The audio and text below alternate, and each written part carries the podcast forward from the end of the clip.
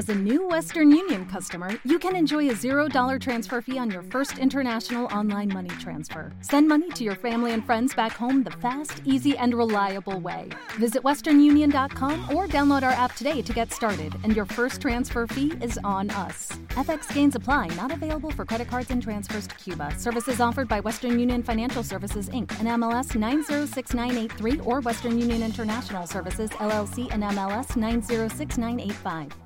Esto es Un Minuto en Nueva York. Aquí comienza un nuevo podcast. Los cinco boroughs de Nueva York en la actualidad son el hogar de alrededor de 8,8 millones de personas, lo que la convierte en la ciudad más poblada de los Estados Unidos. Sin embargo, cuando los exploradores holandeses fundaron aquí su colonia de Nueva Ámsterdam en la década de 1620, solo vivían en ella alrededor de unas 270 personas, hasta aproximadamente alcanzar los 2.500 habitantes que llegaron a vivir durante los momentos de mayor apogeo de la colonia holandesa.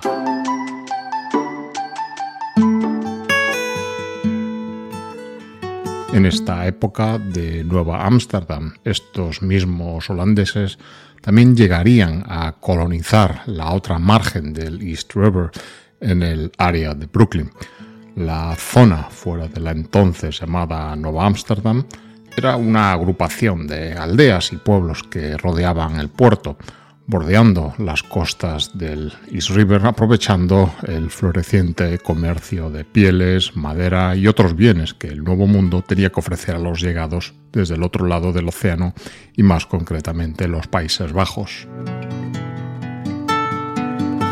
Posteriormente, los ingleses arrebatan a los neerlandeses su colonia de Nueva Holanda en 1664, compuesta por villas y poblaciones en la zona como New Amsterdam, es decir, básicamente Manhattan, la más grande de todas ellas, y otras como Breukelen, lo que hoy conocemos como Brooklyn principalmente, también Maspeth, Vlissingen, Gravesend, New Amersfoort, Midwood o New Utrecht poblaciones que prosperaban y comerciaban activamente entre sí.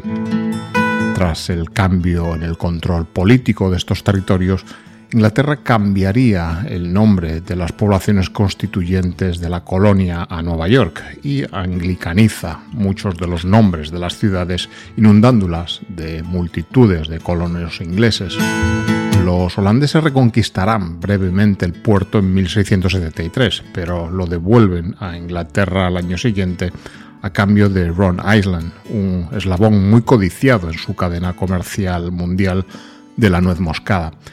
En la década ya de 1680, Inglaterra organiza su colonia en una serie de condados. La isla de Manhattan se convertiría en el llamado condado de Nueva York las seis ciudades del extremo occidental de Yorkshire, o lo que hoy es Brooklyn, ya en Long Island, se convertirían en el condado de Kings, mientras que el resto de Yorkshire se convertiría en el hoy conocido condado de Queens. Staten Island sería renombrada al condado de Richmond y el punto más al sur del continente americano no insular, se convierte en el condado de Westchester, hoy separado de la ciudad de Nueva York. Posteriormente, en el siglo XVIII, estas poblaciones de Nueva York jugarían un papel determinante en la Revolución Americana, siendo la batalla de Long Island el 27 de agosto de 1776 el primer gran choque directo de la guerra, así como la primera vez que un ejército regular de los Estados Unidos participa en una batalla. Nueva York emerge de este conflicto y tras la independencia del Reino Unido como una ciudad próspera y es nombrada primera capital de la incipiente nación, un título que ostentaría entre 1785 y 1790. Es aquí donde George Washington prestaría su juramento como primer presidente donde también se redacta la Declaración de Derechos y donde se reúne por primera vez la Corte Suprema. La región se estaba convirtiendo rápidamente en el centro de la vida cultural y política del país. A su vez, y ya en 1816, Brooklyn, anteriormente dominada por los holandeses como Breukelen, se constituye como ciudad propia tras aglutinar a diversas poblaciones y villas de la zona y quedará así conectada con Nueva York por vía acuática únicamente a través del ferry de Fulton sobre el East River. El barrio de Brooklyn Heights, que en los años 50 del siglo XX y que fue el primer distrito histórico declarado en Nueva York, se desarrolla como el primer suburbio de la nación y sus residentes se convirtieron así en los primeros commuters del mundo, con sus desplazamientos diarios atravesando este East River para acudir a sus ocupaciones laborales al otro lado, en la económicamente preponderante Manhattan.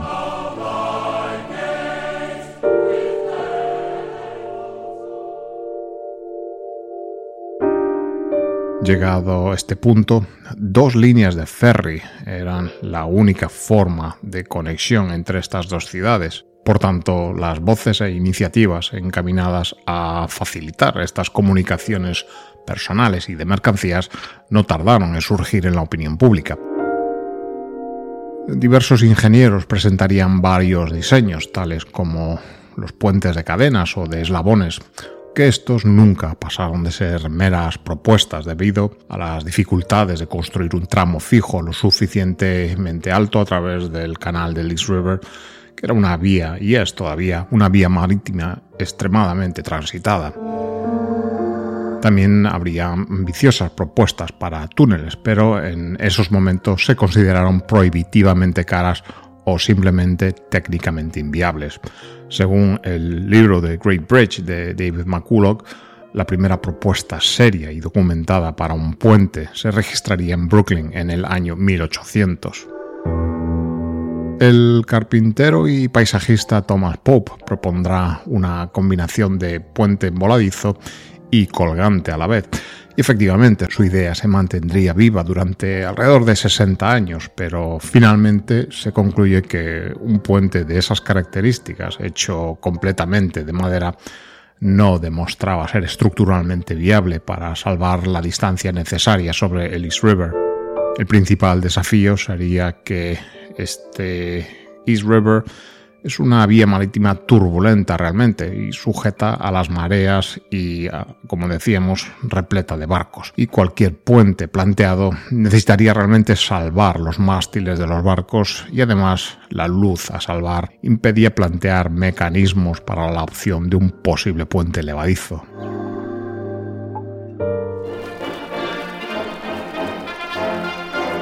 Mientras tanto, al otro lado del océano, en la entonces Prusia, el 12 de junio de 1806, nace John Augustus Rowling.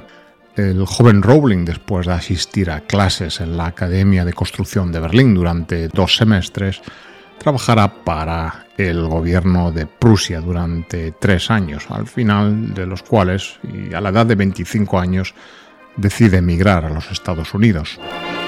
A su llegada se instala con su hermano mayor Carl y otros compatriotas originarios de su ciudad natal de Mulhausen, en una pequeña colonia que más tarde se conocería como Saxonburg, cerca de Pittsburgh, en las colinas del oeste de Pensilvania. Allí además, pasado un tiempo, se casará con Joanna Herting, hija de otro emigrante también proveniente de Mulhausen, y juntos, fruto de este matrimonio, tendrán hasta nueve hijos. Pero cuando su hermano Carl fallece inesperadamente poco tiempo después, John abandonará la colonia de Saxonburg y se traslada a la capital del estado de Pensilvania, Harrisburg, para allí buscar empleo como topógrafo no tardará en conseguirlo y durante estos trabajos topográficos Rowling estudiará el llamado ferrocarril portage, un ferrocarril de propiedad estatal donde una combinación de vías niveladas con pendientes conectaba los dos sistemas de canales principales de la mancomunidad de Pensilvania a través de las cadenas montañesas de Allegheny. Como conclusión de sus estudios y observaciones, sugiere a los gestores del tren que la vida útil de las cuerdas de cáñamo en estas pendientes podría mejorarse sustancialmente si éstas estuvieran hechas de cable metálico y de hierro forjado. Como consecuencia de esto, eh, desarrolla su primer método para trenzar y tejer cables metálicos, un método que a la postre resultaría ser tan duradero como él había predicho. La demanda de dichos cables trenzados pronto se hizo tan grande que Rowling establece una factoría para su fabricación en Trenton, en New Jersey. Este sería el comienzo de un complejo industrial que finalmente fue capaz de producir de todo, desde tela metálica hasta enormes cables para puentes colgantes de hasta 36 pulgadas, unos 91 centímetros de diámetro. Estas industrias seguirían siendo un negocio familiar hasta 1952 y llevado a cabo por tres generaciones consecutivas de Roblings. Además, el éxito obtenido por el negocio le concederá la libertad para crear muchas más propuestas para puentes colgantes e incluso algunos acueductos. Rowling presentará en estos años docenas de diseños y llega a completar hasta 12 estructuras en el periodo comprendido entre 1844 y 1869, incluidos los puentes colgantes de Pittsburgh u otro en las propias cataratas del Niágara, un puente que sería posteriormente desmantelado en 1897 para poder adaptarse a los tiempos y los nuevos pesos de trenes y locomotoras que venían. Su hijo primogénito, Washington, ingeniero civil de formación, se unirá a él en su actividad profesional en 1858 y juntos construyen otro puente colgante en Pittsburgh, así como otro sobre el río Ohio en Cincinnati, Covington, en Kentucky, con un tramo principal de 1051 pies, unos 320 metros. Este puente se considera el verdadero predecesor y campo de pruebas que sirvió a Rowling para concebir el puente de Brooklyn fruto de la ya acuciante necesidad de unir la Nueva York de entonces con Brooklyn y el resto de Long Island. En febrero de 1867, el Senado del Estado de Nueva York aprueba un proyecto de ley que permitía la asignación de fondos para la construcción de un puente colgante entre la ciudad de Brooklyn y Manhattan. El diseño propuesto por Rowling, con una luz de 486 metros, es aceptado ese mismo año y fue así nombrado ingeniero jefe del proyecto. Dos meses después se funda legalmente la New York and Brooklyn Bridge Company con su correspondiente junta directiva. El acto de incorporación, que se convirtió en ley el 16 de abril de 1867, autorizaba a las ciudades de Nueva York y Brooklyn a suscribir 5 millones de dólares en acciones de capital que buscarían financiar la construcción de este puente. Esta junta directiva contaba con hasta 20 fideicomisarios en total, 8 designados por cada uno de los dos alcaldes, así como los propios alcaldes de las dos ciudades, un auditor y un controlador. No mucho después, el proyecto pasaría a denominarse simplemente Puente de Brooklyn, un nombre que se originaría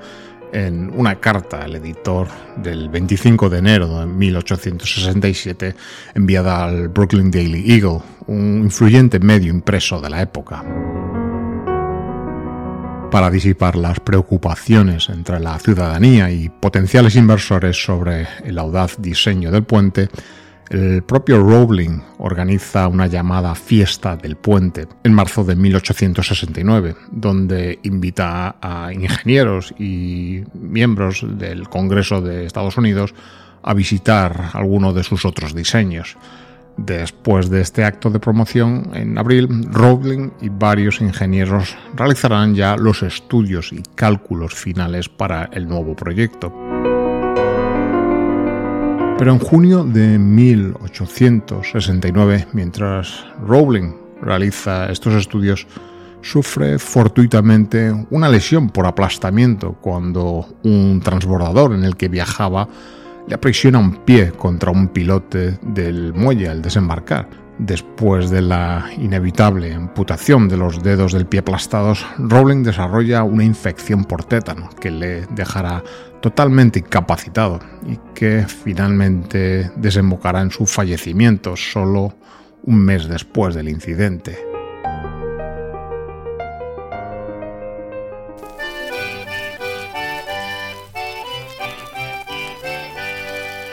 después de graduarse del Instituto Politécnico en Troy, en Nueva York, en 1857, y unirse a su padre en el trabajo de construcción de puentes colgantes en 1858, Washington Rowling intervendrá en la Guerra Civil Americana sirviendo en el ejército de la Unión y ascendiendo hasta el rango de coronel al final de dicha contienda, después de la cual regresa al negocio familiar de la construcción. Con anterioridad al proyecto en Nueva York que hoy protagoniza nuestro relato, su padre ya le había puesto al cargo de la construcción de las enormes torres de mampostería que sostenían los cables del puente Cincinnati-Covington sobre el río Ohio. A la muerte de su padre, en 1869, se le pide que desempeñe en sustitución de este el cargo de ingeniero jefe del proyecto y así inmediatamente comienza a trabajar en el diseño de estas colosales cimentaciones encaminadas a ser el soporte del puente. El diseño final del puente de Brooklyn sería el de un puente colgante de cables de acero que emplearía sin embargo un diseño híbrido de puente colgante y atirantado, con cables de suspensión tanto verticales como tirantes diagonales. El puente cuenta con cuatro cables principales que descienden desde la parte superior de las dos torres y sostienen los tableros con ayuda de estos tirantes que parten desde él. Dos de estos grandes cables principales se encuentran ubicados en el exterior de las calzadas del puente, mientras que otros dos se hallan situados en la mediana de estas dos calzadas. Cada cable principal mide 40 centímetros de diámetro y contiene hasta 5.282 alambres de acero galvanizado paralelos, agrupados de forma cilíndrica. Estos alambres están a su vez agrupados en 19 haces con 278 cables por haz. Este sería el primer uso de este tipo de agrupamiento de cables en un puente colgante. Las dos torres de granito del puente se diseñarán en estilo neogótico con sus característicos arcos apuntados. En cada extremo del puente también encontramos los anclajes para los cuatro grandes cables principales. Estos anclajes son masivas estructuras trapezoidales de piedra caliza que miden hasta 39 metros de lado en su base y pesan más de 54.000 toneladas para proporcionar la altura libre de 127 pies, unos 38,7 metros por encima de la pleamar media, que facilitase el transporte marítimo en el East River, el puente de Brooklyn incorpora largos viaductos de acceso en cada acceso para elevarlo desde el nivel del suelo en ambas márgenes. Incluyendo sus accesos, el puente de Brooklyn cuenta con un total de 6.016 pies, unos 1.834 metros de largo,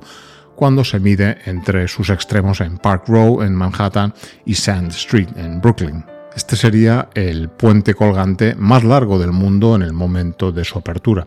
con una luz salvada en su tramo principal entre sus dos torres de 486 metros. En el momento de su diseño, Rowling y los demás ingenieros colaboradores aún no habían descubierto la importancia de la aerodinámica en el diseño de puentes y estos no se probaban evidentemente en túneles de viento. Esto realmente sería una muy afortunada coincidencia para el puente de Brooklyn, ya que la estructura de celosía abierta que soporta los tableros del puente está por su naturaleza abierta sujeta a menores problemas de carácter aerodinámico para cometer la ingente tarea de construir las bases de las torres, se adopta la técnica de hundir dos grandes cajones o caissons fabricados en madera ensamblada en astilleros navales sellados herméticamente y recubiertos de chapa, a modo de campana sobre el lecho del fondo y que permitirían a los trabajadores, una vez presurizados, ejecutar las tareas de excavación sumergida sobre ese lecho con el fin de alcanzar el sustrato rocoso. Este método de construcción tampoco estaba exento de peligros. Toda la construcción exigió un trabajo intenso por parte de los obreros. Fueron muchos los inmigrantes que ganaban a razón de dos dólares al día los que trabajaron en excavar y retirar los lodos y arenas del lecho del East River. En los cajones sumergidos y presurizados, los incendios, las explosiones y la embolia gaseosa se llegaron a cobrar la vida de hasta 20 hombres. Particularmente esta embolia gaseosa o síndrome de descompresión que se produce cuando el cuerpo humano sufre una bajada de la presión atmosférica tuvo una especial relevancia en la construcción del puente de Brooklyn. Hoy esta patología es bien conocida y se sabe cómo evitarla o remediarla, pero cuando se realizaban los trabajos de excavación en las bases del puente,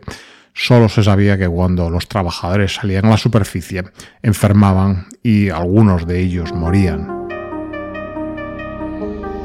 Los cajones se hundirían hasta posarlos sobre el lecho del río con la intención de que a medida de que se extraía el terreno en la base,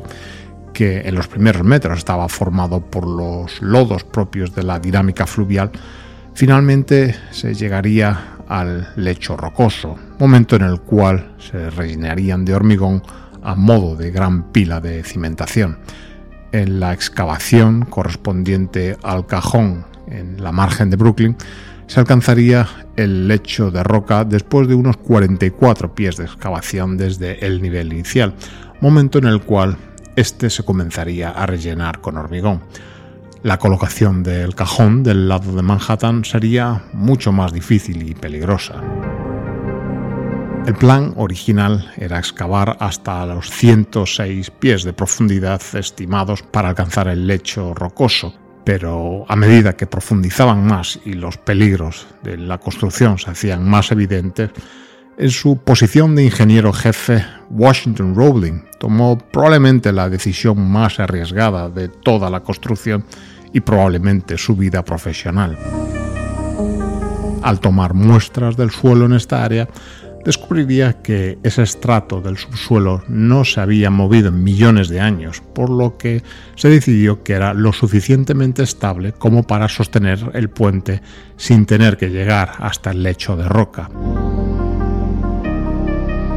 Hasta el día de hoy sabemos que una torre del puente de Brooklyn descansa sobre un lecho de roca, mientras que el lado de Manhattan esta descansa sobre un estrato arenoso.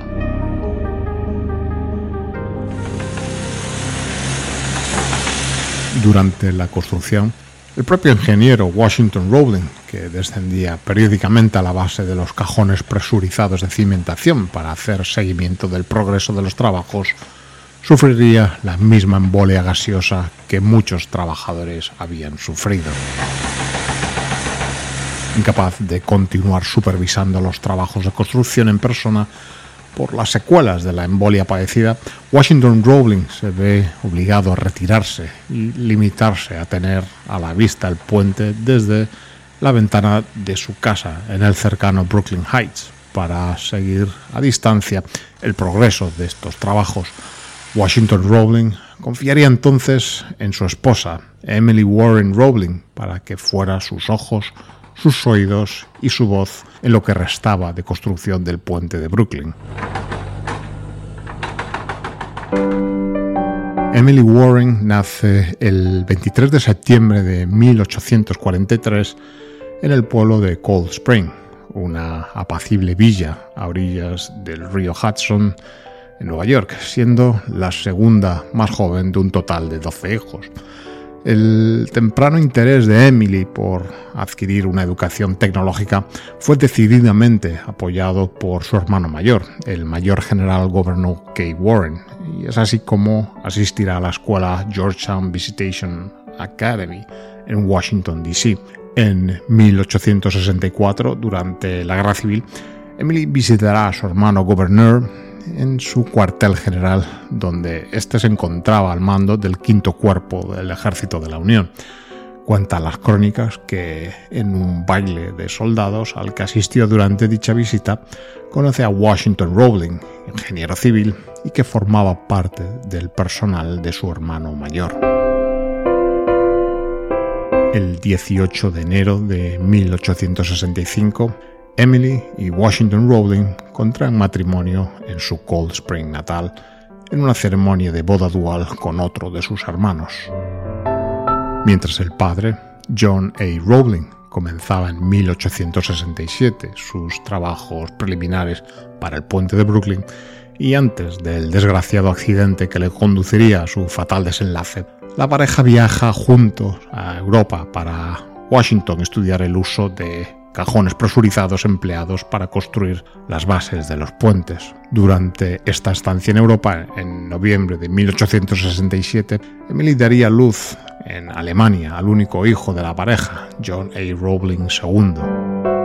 En su periodo de formación académica, Emily Rowling había estudiado matemáticas superiores y además desarrollaría un amplio conocimiento en el campo de la resistencia de los materiales, el análisis de tensiones, la construcción de cables y el cálculo de curvas de catenarias a través de las enseñanzas y su colaboración con el propio Washington, su marido. Durante la década posterior a que su marido fuera confinado a su lecho de enfermo debido a la embolia sufrida en los cajones presurizados, Emily se haría cargo de gran parte de las funciones de ingeniero jefe, incluida la supervisión diaria de las obras y la gestión del proyecto. Emily Warren Rowling. Trataría con políticos, ingenieros colaboradores y de la competencia, y todos aquellos contratistas relacionados con el trabajo en el puente, hasta el punto en que la opinión pública acabaría creyendo que era ella realmente quien estaba detrás del diseño del puente. En 1873, concluidos los trabajos de cimentación, se inicia la construcción de lo primero que sería visible a simple vista para el público de Nueva York y Brooklyn, es decir, las dos torres. La construcción de estas dos torres neogóticas en granito y 276 pies de altura tenía una importancia fundamental y gran repercusión psicológica para la marcha del proyecto. En primer lugar, estas eran más altas que cualquier otro edificio de la ciudad en ese momento, a excepción de la parte superior de la Trinity Church. En segundo lugar, las torres serían el soporte de los cables que se iban a tender posteriormente, así como las celosías metálicas y tableros del puente.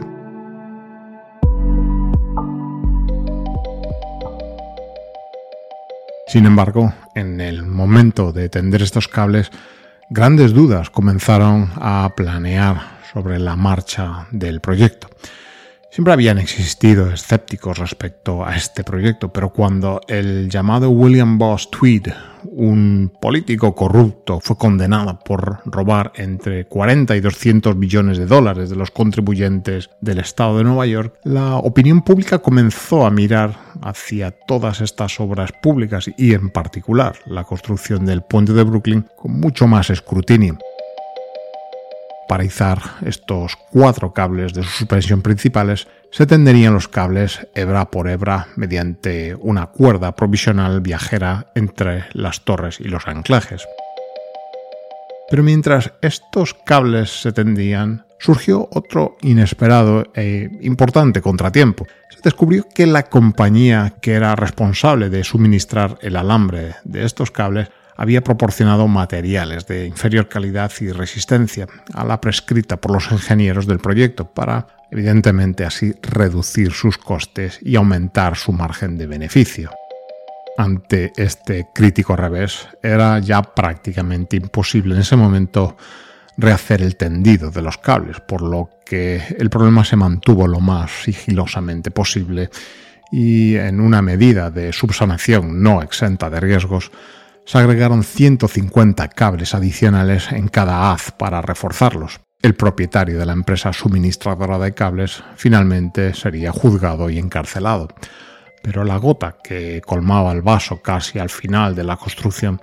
se produjo cuando, una vez completados estos cables y se empezaban a instalar las celosías y tableros del puente, debido a los retrasos extremos de las empresas que proporcionaban los materiales, el público comenzó a impacientarse severamente.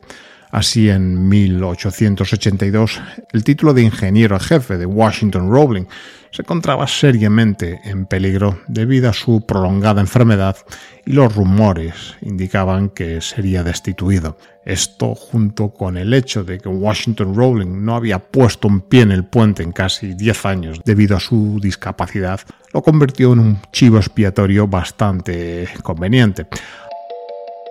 a pesar del hecho de que los equipos de ingenieros del puente testificaron sobre la importancia de Washington Rowling para la finalización del proyecto,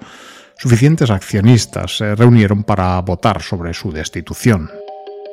Después de una votación muy reñida, estos accionistas fueron derrotados por un estrecho margen de votos para gran alivio de los Rowling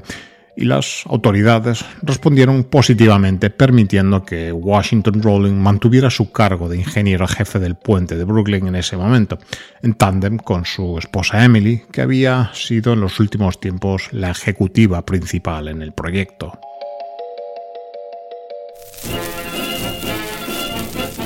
El puente de Brooklyn se completaría en 1883 con una gran celebración.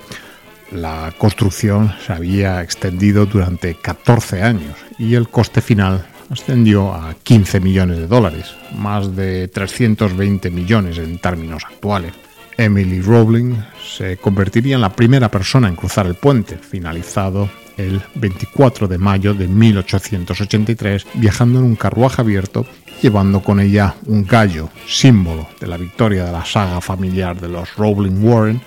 la que ella se había convertido en su representante final.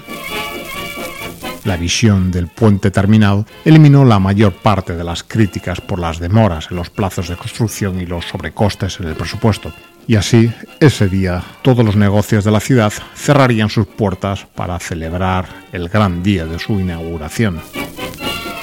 El presidente de la nación, Chester A. Arthur,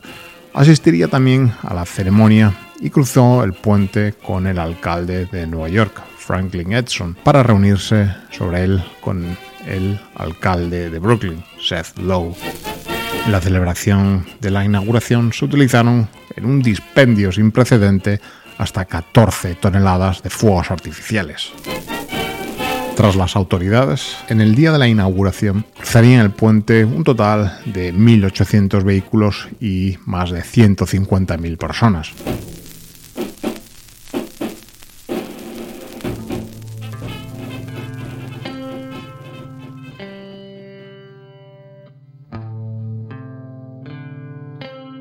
Pero la semana inaugural de esta nueva maravilla de la ingeniería moderna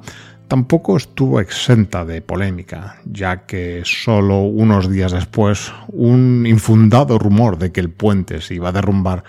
se extendió entre los usuarios y provocaría una estampida que mataría finalmente a 12 personas.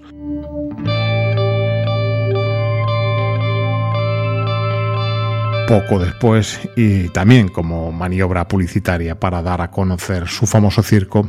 el empresario P.T. Barnum conduciría a 21 elefantes a través del puente y disiparía así en la opinión pública cualquier atisbo de duda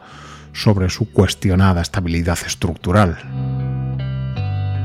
La apertura de esta estructura y sus imponentes dimensiones en cuanto a altura sobre el estrecho marítimo salvar no pasó desapercibida para los amantes del riesgo y los buscadores de la atención popular. Tanto en sus primeros años en servicio como a lo largo de su historia ha habido múltiples saltadores notables desde el puente de Brooklyn.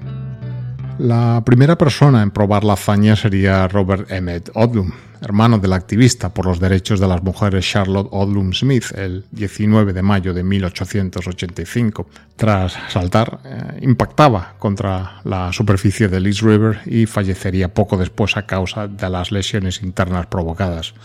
Sin embargo, la primera persona en saltar del puente con la declarada intención de cometer suicidio fue Francis McCarry en 1892. Otro de los primeros saltadores menos conocido fue un tal James Duffy, originario del condado de Cavan, en Irlanda, quien el 15 de abril de 1895 pidió a varios hombres ser sus testigos para verlo saltar. Duffy ejecutó su salto y no se volvió a saber de él. Desde entonces, el puente de Brooklyn se ha ganado una cierta macabra reputación de puente suicida debido a la cantidad de saltadores que lo habrían hecho con esas dramáticas intenciones, aunque es difícil encontrar estadísticas fiables sobre ese aspecto de su historia. Otras hazañas notables que han tenido lugar en o cerca del puente son otras como en 1919 cuando Giorgio Pesci, pilotando el, que entonces era uno de los aviones más grandes del mundo, el Caproni CA5, pasó volando con él por debajo del puente. Más adelante en el tiempo, ya en 1993, el saltador de puentes Thierry Devaux realiza ilegalmente ocho saltos acrobáticos con goma elástica sobre el East River cerca de la torre de la margen de Brooklyn. Evidentemente eran épocas donde el control sobre la seguridad, sobre los transeúntes del puente era practicado de una manera mucho más laxa que en nuestros días.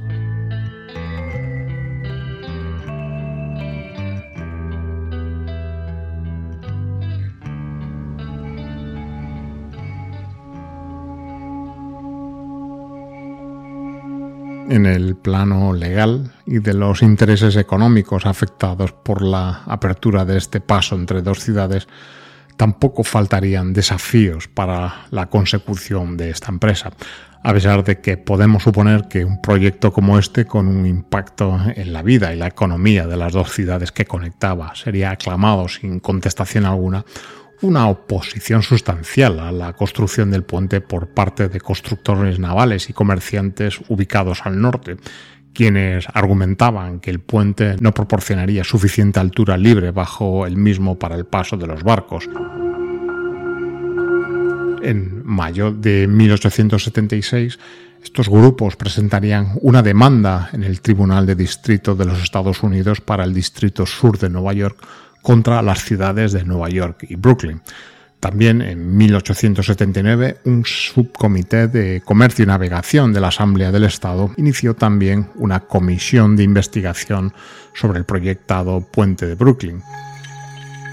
Como parte de esa comisión, marinero que había sido contratado para determinar la altura idónea del tramo central testificaba ante este comité sobre las dificultades que experimentarían los capitanes de barco para llevar sus barcos debajo del puente cuando éste estuviera terminado.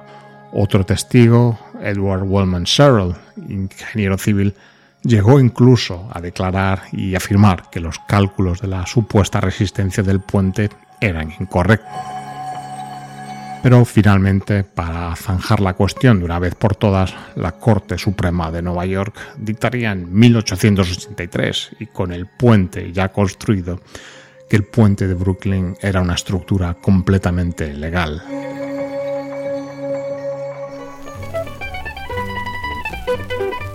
Como parte de los medios destinados a la financiación del proyecto y su mantenimiento,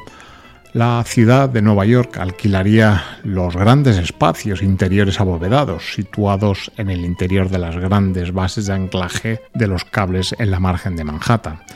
Este espacio servía como un gran almacén para reservas de vino y champán que se mantenían en él a temperaturas estables durante todo el año. Esta peculiar cava se conocía como la Gruta Azul y estaba cubierta por hermosos frescos que representaban en sus techos y paredes viñedos de Alemania, Italia, España y Francia. Desgraciadamente estos espacios se terminaron dejando de usar y acabaron siendo clausurados en la década de 1930, pero una inspección técnica realizada en 1978 revelaba una inscripción descolorida que rezaba así. Quien no ama el vino, las mujeres y las canciones sigue siendo un tonto toda su vida. En la misma línea y aprovechando las masivas dimensiones de estas bases de anclaje, en una de ellas se llegó a habilitar durante la Guerra Fría un refugio atómico o fallout shelter bajo el embarque principal de puente en el lado de Manhattan, un tema del que también hemos hablado en ediciones pasadas de este podcast estas cámaras destinadas a refugiarse de los efectos de una detonación nuclear se encontraban repletas de variados suministros, incluidos medicamentos, reservas de agua, mantas y hasta 350.000 galletitas saladas. Este refugio caería también en el olvido colectivo y la cámara olvidada no se redescubrió hasta 2006 cuando el personal de la ciudad realizaba tareas de inspección estructural rutinaria y así hallaron en ellas pilas de cajas de cartón con suministros fechados dos años muy relevantes en la historia de la Guerra Fría. 1907 cuando los soviéticos lanzaban el satélite Sputnik y 1962 durante la crisis de los misiles en Cuba.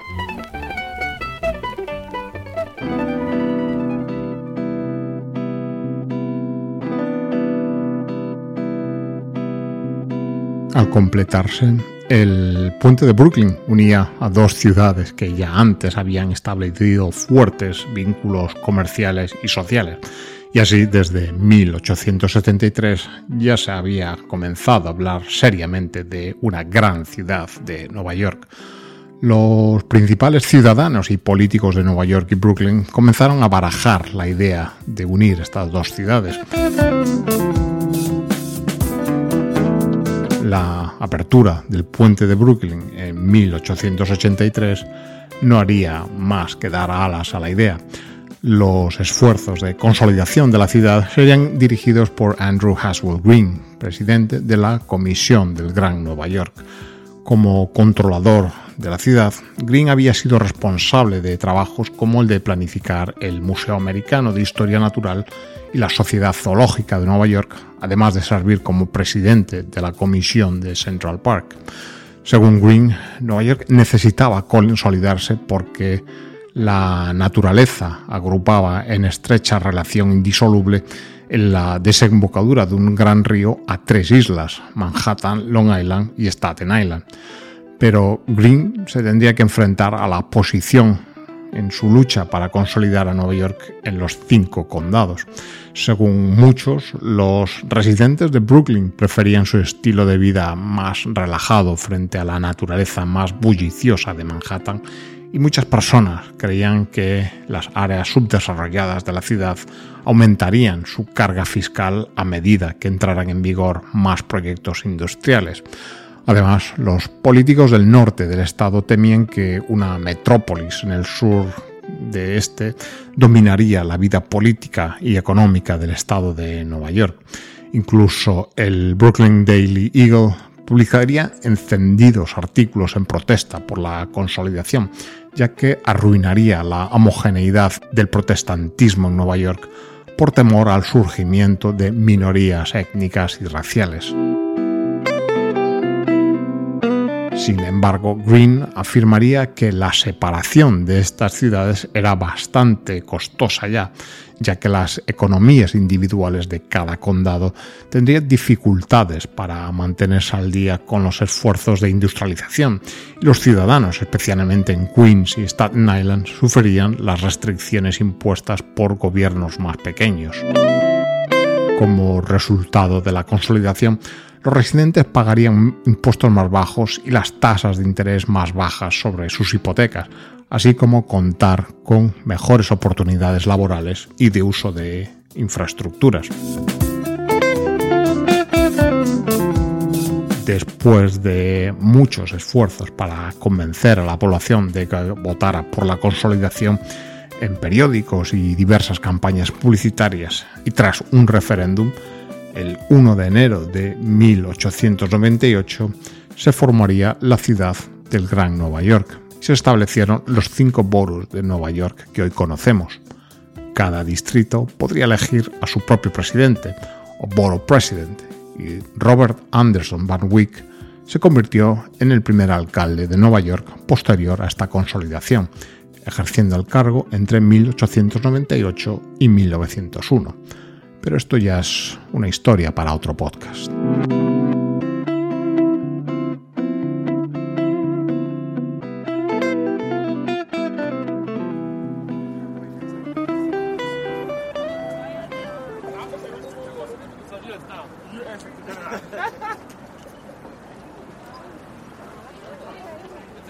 En 2018, el New York Times publicaba de manera conmemorativa un obituario tardío para Emily Warren Rowling, parte de una serie de obituarios dedicados a mujeres, pero también a otras minorías cuyos logros y aportaciones a la ciudad se habían pasado por alto en el momento de su fallecimiento sin el merecido reconocimiento. Además, cuando caminamos hoy sobre él, compartiendo con cientos o incluso miles de viandantes locales o visitantes su hora ya por completo dedicada a los peatones pasar la central, es inevitable encontrar y detenernos unos minutos a contemplar y leer una placa conmemorativa dedicada a la memoria de Emily Warren Rowling, su esposo Washington y su suegro John A. Rowling.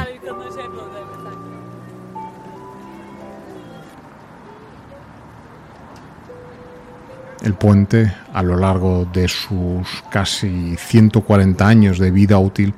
ha servido de inspiración para muchas figuras de la cultura popular del último siglo y medio. Sin ir más lejos, en una pequeña joya de la llamada generación Beat, Jack Kerouac lo incluía en 1956 en su Brooklyn Bridge Blues. Ni siquiera el mismo Federico García Lorca, dentro de su obra Poeta en Nueva York, pudo escapar de la apabullante escenografía y energía desprendida por este puente en su poema Ciudad sin sueño o Nocturno del Brooklyn Bridge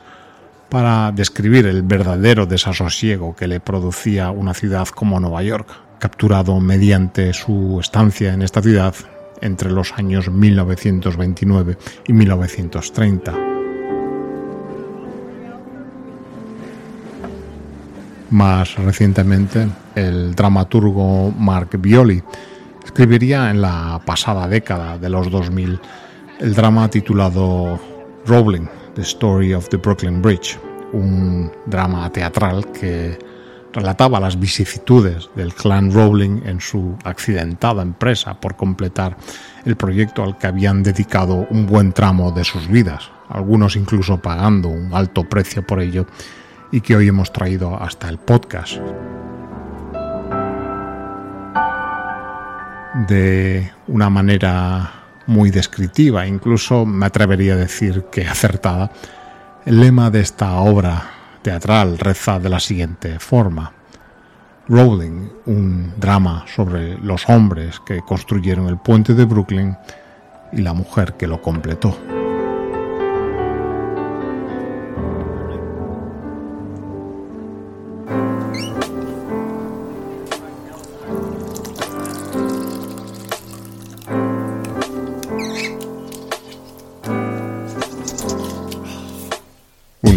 Nueva York es un podcast escrito y producido en Nueva York que te trae retazos de su historia, personajes, costumbres y arquitecturas, relatados de forma personal, subjetiva y no siempre rigurosa. El podcast está disponible para su escucha y suscripción allí donde siempre encuentras tus podcasts favoritos. Y además es emitido periódicamente dentro de la programación de radioviajera.com. Para descubrir más acerca de Nueva York, visita nuestra web unminutoennuevayork.com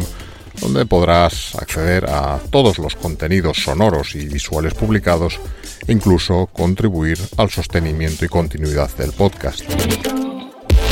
Además, y si quieres,